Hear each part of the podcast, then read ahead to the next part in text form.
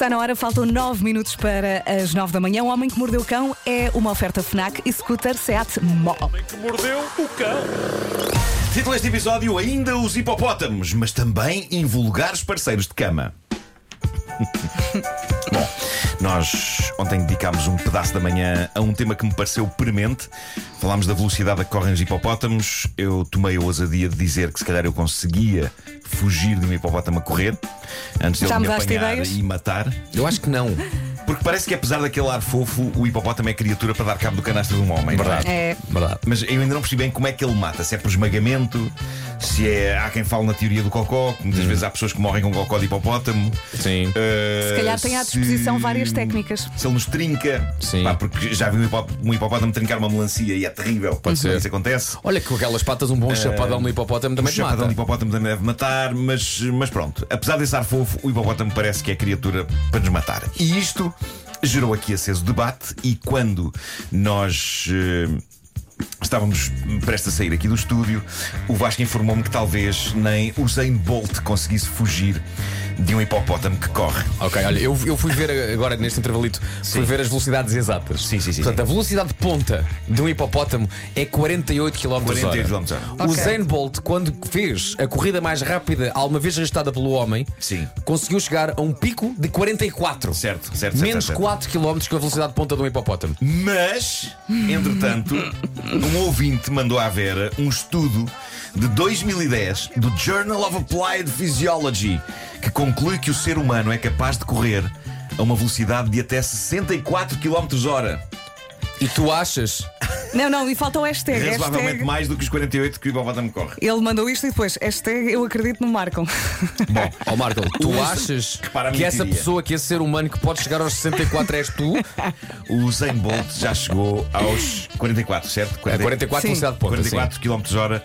Para quê? Para ganhar uma prova. Mas eu acredito que com um hipopótamo desembestado a correr atrás dele, ele conseguisse dar mais ainda. Ele conseguisse dar mais ainda. Ele e qualquer um de nós. Eu acho que se largassem um hipopótamo em fúria atrás de nós, eu estou só a deitar migalhas para a boca fora. Desde ontem. As pessoas vão querer ver isto no site. se passa, que eu falo e puma, salta bolacha Maria. Não, mas eu acho que se largassem um hipopótamo em fúria atrás de nós, de mim e do Usain, o medo de morrer iria fazer com que eu e o Usain Bolt coordenássemos as nossas velocidades. Com o medo de morrer. Eu consigo imaginar o hipopótamo desembestado atrás de nós, nós em pânico a correr e o Usain Bolt a olhar para o lado e a ver este caixa de óculos pançudo completamente sincronizado com ele e ele a questionar tudo, mas acima de tudo eu e ele a conseguirmos fugir ao Não, hipopótamo. ele dava-te a mão e tu ias de roxo. Também podia ser. É a imagem que eu tenho na cabeça. Mas eu acho que o nosso debate de ontem não teve em conta alguns detalhes. Para começar, é óbvio que eu iria começar a fugir do hipopótamo com avanço, porque o hipopótamo é bem visível à distância. Começavas a vê-lo a correr ao longe, não é? Catagum, catagum, catagum, catagum. Estavas a vê-lo ainda pequenino lá ao longe. Sim. Se desatasses a correr, ele não te apanhava. Mas a questão é que, até onde é que tu corrias? Até uma porta. Eu já disse isto. Até encontrar uma, porta. Então no Ruanda não se vêem portas em todo lado. Então, mas o Pedro Ribeiro não está num hotel. Entrava para aí. Para Mas é que há, há aqui duas forças. Tu não queres morrer, mas ele quer que tu morras. Portanto, há, há aqui duas grandes forças, não é? Bom, o que eu preciso dizer é que eu não ia esperar até ele estar pertinho para arrancar. E eu continuo a achar, ele não me apanhava. Ele não me apanhava. Bom, temos contado aqui grandes histórias de amor nesta Queria tanto que rubrica. o Jardim Zoológico de Lisboa nos ajudasse agora a fazer uma coisa qualquer, uma experiência. Não sei, pá. Não é? Era, repara bem, o que é que é preciso? Era um hipopótamo, um Marco e uma pista de tartan.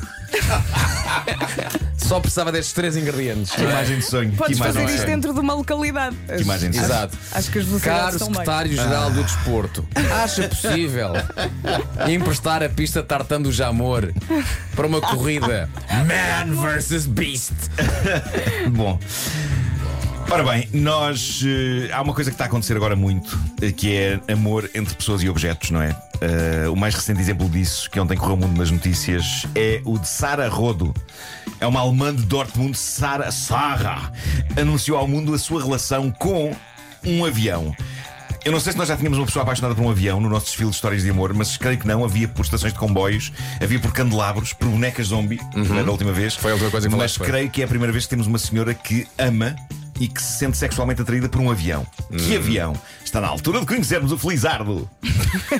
Eh, ela está apaixonada pelo Boeing 737. É, pá, Agora, é, é, atenção, é uma boa escolha. é uma boa escolha. Agora, o que fica é um bom partido. Um bom partido. Os pais É são uma joia. Agora, o que eu fiquei sem perceber bem é se ela está apaixonada por um Boeing 737 ou se genericamente pelo Boeing Ah, ok, ok. 737. Mas creio que é genericamente pelo Boeing, embora ela diga que quer casar com um em particular, que ela tem noção de que não é o autêntico, é um com o qual ela vive em casa. É uma miniatura, mas é uma miniatura ainda grandinha e que lhe ocupa quase toda a extensão da cama. Ela dorme agarrada a este Boeing 737 e pretende casar com ele. E diz ela que o Boeing tem nome e tudo. Como é que se chama o Boeing? Chama-se Dicky. Chama-se como? Dicky. Chama-se Dicky. Chama-se Dicky. E pronto. Ok. Bom, Está diz ela. pensar no mesmo. Diz ela, eu adoro tudo no Dicky. Eu adoro tudo no. Dicky. Para de dizer Dicky. Mas particularmente gosto do rosto. O rosto. O rosto? O, o avião tem uma cara. Para ela parece que sim. Onde é que e é? diz que gosta, É o da- cockpit. gosta das asas. Deve ser. sim. Gosta das asas e do motor. Diz ela, são muito sexy para mim. Certo. Para além do Dicky, ela tem mais uns 50 modelos de Boeing 737 em casa e tem Boeings tatuados no corpo. Meu Deus, imaginem quando ela viaja e tem de entrar num. Eu suponho que isso entra para a categoria de fazer amor, não é? Quando, entra, entra num Boeing. Só que juntamente com uma série de pessoas claramente não estão ali para o mesmo. É estranho. Mas pronto. Sara diz que se sente atraída por objetos desde os 14 anos. Ainda assim, diz ela, chegou a ter relações com seres humanos, mas diz ela que é incapaz de sentir sentimentos tão completos e românticos com humanos como sente com objetos. Ela diz que antes do Dicky. O Boeing 737 e depois de ter estas duas relações com homens, ainda andou com um comboio. Mas o verdadeiro amor foi com o Boeing. Era, era. Pois, é, está aqui um ouvinte a dizer: Eu- ela fará boing boing com o Dicky. Bravo. Como é que não se lembra desta? Eu vi fotografias dela a dormir com o Boeing 737 miniatura e lá está, é um objeto bastante grande, demasiado rijo, demasiadas, demasiadas arestas para uma pessoa conseguir ter uma noite descansada. Eu estaria sempre a espetar as asas ou o nariz do avião nos olhos. Epá, de- deve doer dormir com um avião que ocupa quase toda a extensão da cama. Ela diz que adora não apenas voar em Boeing 737 sempre que pode, mas diz ela que sempre que pode escapa-se para o aeroporto só para ver Boeing 737. Ou seja, Ui, é Mirone. o aeroporto para ela é como se fosse um clube de strip. É. É. Não é? Ela vai para ali ver os Boeings Pura e, diversão. e meter notas no elástico das cuecas dos Boeings.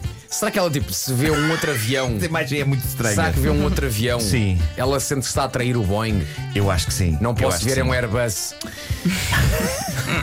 Ela termina dizendo: Eu gostaria de casar com ele mais do que tudo, mas infelizmente ainda é proibido na Alemanha.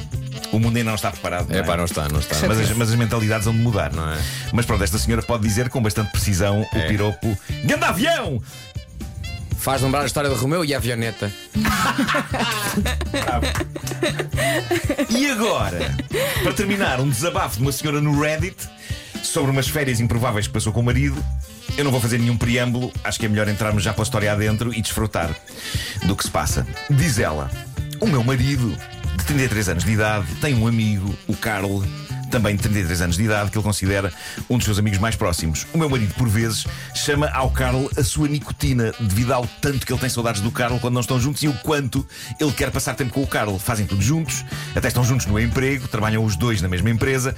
Infelizmente, a mulher do Carl faleceu há três meses e isto fez com que ele se distanciasse um pouco. O meu marido ficou devastado pela tragédia do seu melhor amigo e recentemente começou a passar mais e mais tempo com ele, a levar-lhe refeições, a levar-lhe roupas novas. Eu e o meu marido, entretanto, planeámos umas férias num outro estado. Uma escapadinha romântica. Fiz uma reserva num hotel para dois. Problema, sem me dizer nada antes, o meu marido convidou o Carl para vir connosco. Eu gostei muito do vosso. Hum. Eu sabia que vocês iam dizer hum, aqui. Isto chateou-me, diz ela, porque Claro. ia estragar todas as férias. E eu só percebi que o Carl vinha quando meu marido me disse no próprio dia: Olha, antes vamos apanhar o Carl. Ai, que nervos. Mas pronto, diz ela, tolerei tudo depois do meu marido explicar que o Carl ficou viúvo há pouco tempo, que tem estado triste. Ok. E que, Mas porquê que ele, só contou no próprio, dia? ele próprio precisava desta escapadinha. Um dos problemas qual era, diz ela, o dinheiro não é muito e como o Carl não tem trabalhado desde que a mulher faleceu, não conseguia pagar por um quarto e nós também não tínhamos orçamento para pagar um quarto ao Carl. Diz o meu marido, vamos ter de partilhar o nosso quarto com ele. Diz-me que isto não acaba os dois e na de cama. novo, eu tolerei. Diz-me que isto já não acaba com os dois na cama. Já que ele disse, assim como assim, nós no quarto só vamos passar a noite, já que durante o dia vamos estar o tempo todo na praia. Hum. Primeira noite no hotel, diz ela, estou na cama. quando o meu marido e o Carlos voltam do bar e sou acordada pelo meu marido que diz: Tira a música, Vera, que eu tenho que dizer isto. Oh, querida, querida, importas-te de sair da cama e dormir naquele colchão que eu pus no chão para que eu e o Carl dormamos aqui na cama. E ela diz que lhe disse: Estás a gozar? E ele respondeu: Não, eu deixava-te dormir aqui, mas era capaz de ser um bocado estranho e desconfortável tu e o Carl a dormir na mesma cama, não é? E eu no chão. Por isso, que calhar, ias tu para o chão. E eu dormia com o Carl aqui na cama. Porquê, que, o- porquê que o Carlos não vai para o colchão? Eles ficam os dois. Por, porquê que o Carlos está ali? Ela, ela disse-lhe: Eu aguento tudo, mas isto não. Não. Porquê que o Carl não vai para o colchão? Ao que ele saca da cartada: É viúvo. Está muito triste. Está muito triste. O que é que ela faz? Ela levanta-se e começa a vestir-se para ir para casa, à meia da noite. ok.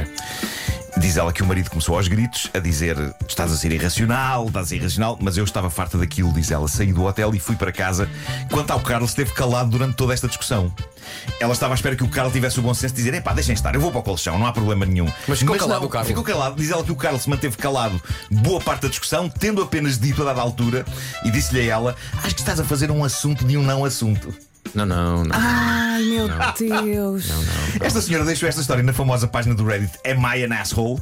Questi- Questionando se de facto fez mal em não pactuar com fez- isto fez muito e em bem. sair porta fora e encontrou apoio por parte dos leitores do post. Não, Houve podiam uma- ter combinado tudo com antecedência, juntavam dinheiro. Sim, sim. Houve uma pessoa que disse: Não há aqui muito que saber. Creio que o seu marido está apaixonado pelo Carlos. Eu nunca prejudicaria a minha mulher por um amigo. É, É bom isso. ele ter compaixão e empatia para com o amigo, mas isto já me parece insanidade total e completa. Então estás a beijar a boca do Carlos. Está viúvo. É viúvo. Está muito triste. Está muito triste, Está muito está muito triste. triste. Está muito Outra triste. pessoa nos comentários da linha pela mesma bitola aconselha a senhora a perguntar de caras ao marido se ele ama o Carlo. Porque não é nada apropriado convidar uma segunda pessoa, neste caso uma terceira pessoa, para aquilo que eram umas férias em casal, ainda menos sem discutir a coisa antes e dando o facto como um dado Claro. adquirido no dia da viagem e depois expulsar a mulher da cama para dormir lá com o amigo. Mais uma pessoa diz: Eu acho que o seu marido tornou bem explícito que você é quem segura a velinha nesta relação. é bizarro. Pois é. É Olha, onde é que vais com o Carlos? Vamos tomar banho. Ele está viúvo. É viúvo. É está triste. Eu vou esfregar as costas ao Carlos. Está é viúvo. Está triste. sim. Já ninguém lhe esfrega as costas.